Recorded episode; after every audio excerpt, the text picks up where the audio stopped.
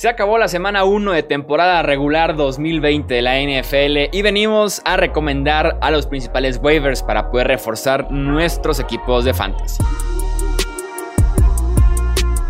Esto es el podcast de Hablemos de Fantasy Football. Toda la información que necesitas para dominar tu liga de fantasy.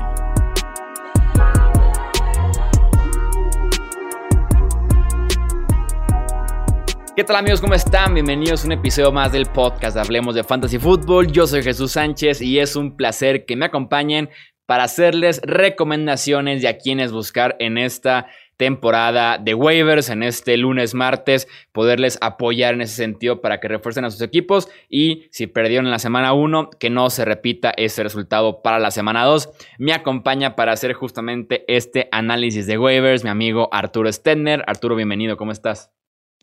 Hola Chuy, muy bien, ¿y tú? Muy bien también, muchísimas eh, gracias. Y también anda por acá el buen Wilmar Chávez. Wilmar, bienvenido, ¿cómo estás? Hola Chuy, bien, muchas gracias. Saludo para Arturo también. Vamos a repasar rápidamente un listado que aquí tenemos en el consensus de los analistas de Hablemos de Fantasy Football, un par de argumentos y también decirles más adelante a quién pueden soltar, a quién se pueden ir despidiendo de él en esta primera semana de NFL. Una de las opciones más interesantes, las más buscadas sin duda alguna, va a ser Najim Hines, Arturo. Definitivamente, este, eh, eh, lo que más me impactó sobre todo esta semana es que pues Philip Rivers sigue siendo el mismo y se, apoya mucho en, sus corredores. Entonces, al parecer, la, pues, la herramienta preferida de Philip va a ser, eh, en este caso, Naheem Himes. Entiendo un poco el hype que se ha despertado por, por Himes. Yo era un jugador que estaba buscando activamente en draft, pero según lo que vi en la semana, mm, sí entiendo que hay que reclamarlo pero me preocupa un poco que tras la salida de Marlon Mack, el dueño del backfield fue Jonathan Taylor. Solo tuvo cinco toques Nine Times después de la lesión de, de Marlon Mack. Si bien, si bien Jonathan Taylor no fue tan productivo como yo hubiera pensado que, que lo iba a hacer detrás de esa línea ofensiva, corrió, corrió por debajo de las tres yardas por acarreo. Creo que, que va a ser bastante el, uso que le van a dar y me gustó algo que, que no esperaba cuando lo vi como prospecto y, es su capacidad para, para involucrarse en el juego aéreo. Estuvo, tuvo 100% de las recepciones, 6, seis targets que le enviaron. Entonces, hay que tomarlo y especular a ver qué pasa con Heinz, pero creo que a la larga es, es el backfield de Jonathan Taylor. Definitivamente es el, el, backfield de Jonathan Taylor, pero pues evidentemente es dificilísimo conseguir ya a Jonathan Taylor. Y es como dices, Wilmar, este, es especulativo y no sabes lo que puede pasar ni con Jonathan Taylor ni, ni con, al, final, eh, la ofensiva de Indianapolis puede, híjole, todavía no está solidificada, al menos en, en cuestión terrestre, al parecer y además medir lo que se espera de Heinz. O sea, creo que califica en esa categoría de los James White, de los Tariq Cohen, ¿no? O sea, no pedirles que sean el caballo de batalla, pero como un running back 3 en un flex, sobre todo en ligas PPR, creo que tiene un valor interesante. Pues, o sea, no va a ser tu running back número uno, pero puede ser un, un buen pickup en waivers. Exacto, sí, eso sí. Otra de las opciones es Malcolm Brown también en la posición de running back, este corredor de los Rams de Los Ángeles, Wilmar. Este corredor sí me sorprendió muchísimo y Sean McVay nos había dicho que iba a correr en comité y pues yo me negaba un poco a creerlo. No sé si mucho tuvo que ver la, la lesión de la, que está limitado a Darrell Henderson, pero Malcolm Brown corrió 18 veces, fue el running back 7 con más acarreos, el running back 8 con más yardas, anotó dos veces, solo Josh Jacobs estuvo por encima en anotaciones, fue el running back más efectivo, bastante más efectivo que Cam Akers, entonces creo que mientras Darrell Henderson no se recupere, mientras Cam no desarrolle como un mejor, mejor eh, juego para la NFL y que demuestre estar listo, creo que Malcolm Brown va a ser el running back principal de esta ofensiva. Y la verdad me gustó mucho, me sorprendió y me gustó mucho lo que vi de Malcolm Brown el, el día de ayer. De acuerdo, Wilmar. La verdad es que más que la sorpresa, creo que positiva que sí lo fue, eh, a mí, yo me quedo con el sabor de, de boca negativo con Cam Akers. La verdad, yo esperaba más, honestamente. Sí, completamente. Sí, muchos confiamos ahí en, en, Akers como el caballo de batalla y sí, rápidamente fue desplazado por, por Malcolm Brown que nos puede dar muy buenos números, sobre todo en línea de gol, que fue donde estuvo la utilización fuerte y donde rindió muy bien Malcolm Brown en esta primera semana. Para quedarnos con los running backs, también tenemos el caso de Jerrick McKinnon con los San Francisco 49ers. Arturo un poquito más complicada, pero también pudiera colarse como alguna opción interesante, sobre todo en ligas de PPR. Definitivamente, de hecho, eh, yo lo veo más como un refuerzo, como lo, mencionas, en PPR. Eh, parece que Raheem Mostert va a ser el, realmente el, caballo eh, en, este, en este comité. Pero pues este, la, la, verdad es que yo sí creo que puede tener un futuro, sobre todo porque porque por la, eficiente, la, eficiencia de Jarek McKinnon, creo que esa puede ser su ventaja si lo comparas con, con, con Mostert. Pero, eh, híjole, eh, simplemente hay que esperar porque, y es meramente especulativo otra vez, es muy similar a Nahim Hines. Es, es especular, es, es, ver qué pasa con Mostert, es, es ya, ya, ya decíamos que, que, Coleman no iba a tener un, un rol muy importante aquí pero, eh, digo, lesiones esta temporada es extraña, entonces todo puede pasar. Sí, y también con los Niners en estos momentos es ver qué va a pasar con el grupo de wide receivers, que es donde están muy flacos, se vieron muy mal la mayoría el domingo en contra de Arizona y es por eso que tienen que confiar cada vez más Jimmy G en sus corredores y también obviamente en George Kittle.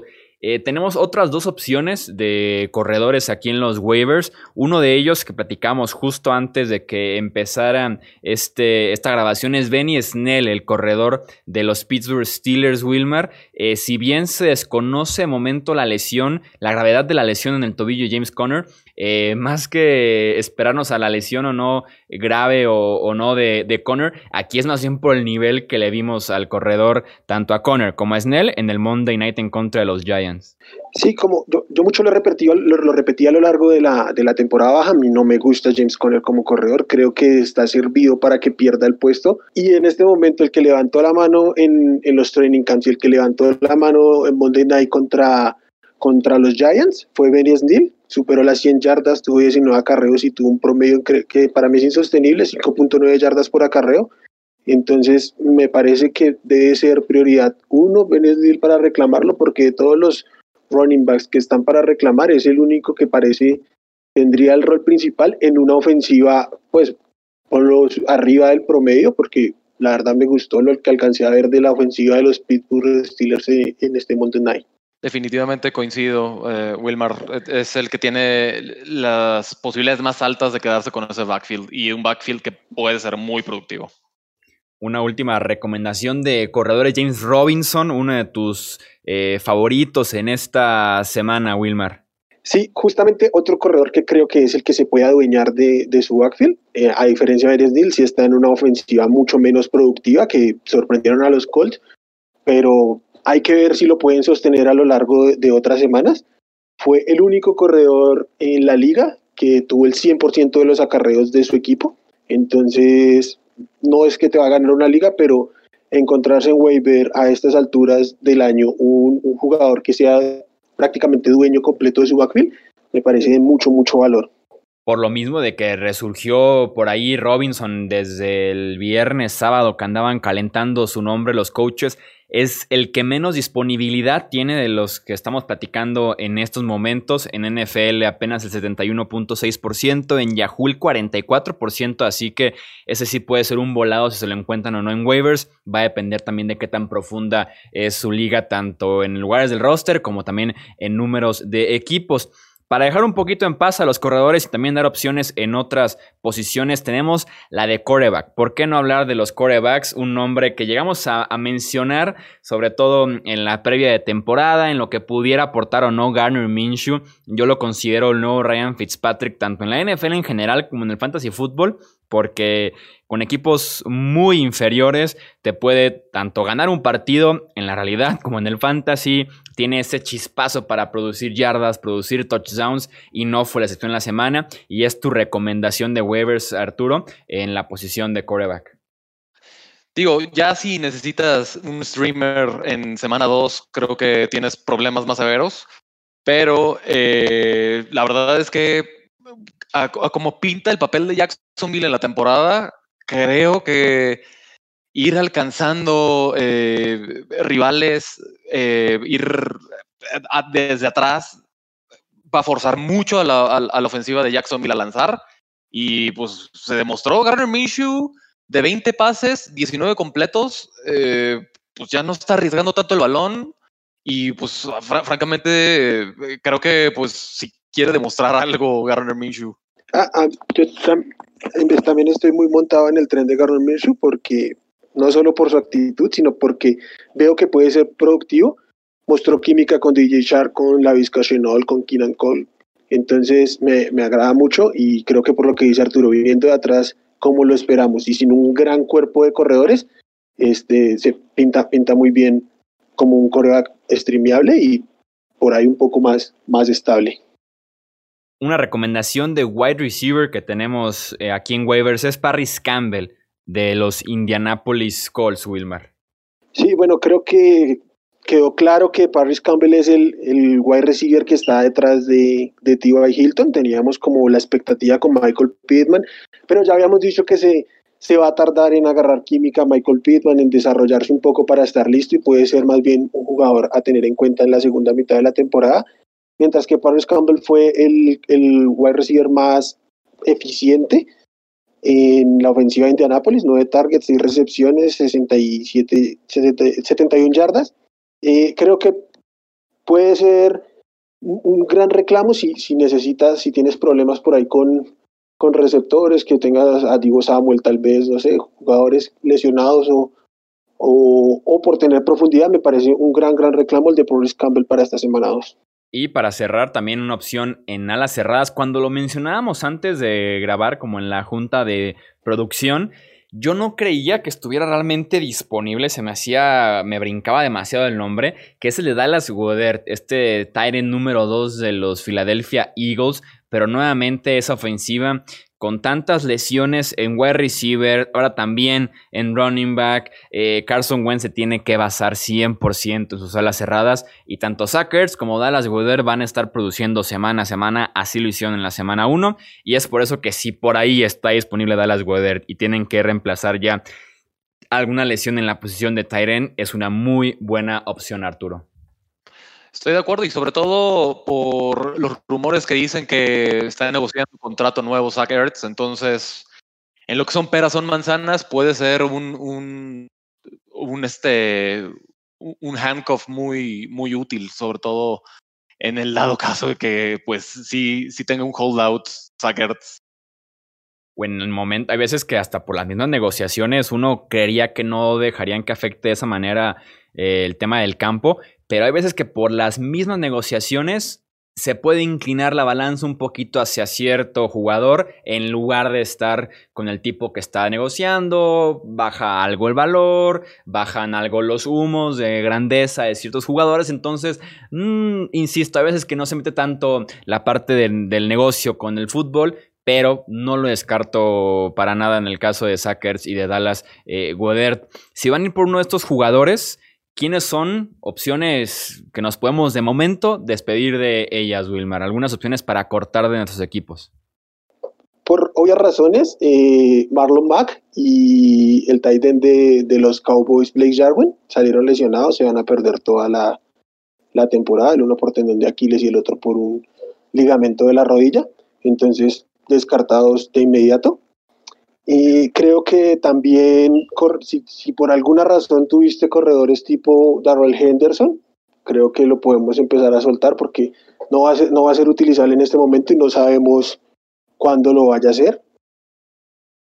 El tight end de, Green Bay, Jason Sternberger, el tight end de Minnesota, Irving Smith Jr.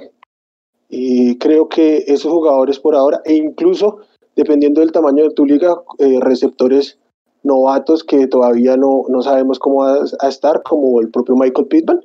Entonces creo que son jugadores que podemos soltar por, por la necesidad o porque no podemos estar especulando dependiendo de cómo esté conformado nuestro Exactamente, en algunos casos ya podríamos volver a ellos, pero más adelante, pero sí, esas son las opciones para soltar. De todos modos, si tienen duda al final de cuentas de que hoy está disponible tal jugador y me interesa, pero tengo mis dudas de a quién de la banca eh, soltar, ya saben que nos pueden preguntar directamente en Hablemos Fantasy en Twitter o en Facebook, también nos encuentran como Hablemos de Fantasy Fútbol. Con mucho gusto ahí les podemos ayudar directamente con sus respectivas alineaciones y recordarles que todos los jueves por la noche. Subimos video haciendo la previa de cada partido que viene el domingo y lunes, así como eh, recomendaciones de a quién iniciar y a quién sentar, que también nos pueden preguntar directamente en las redes sociales. Arturo, muchísimas gracias por aquí eh, andar en el podcast y con tu análisis.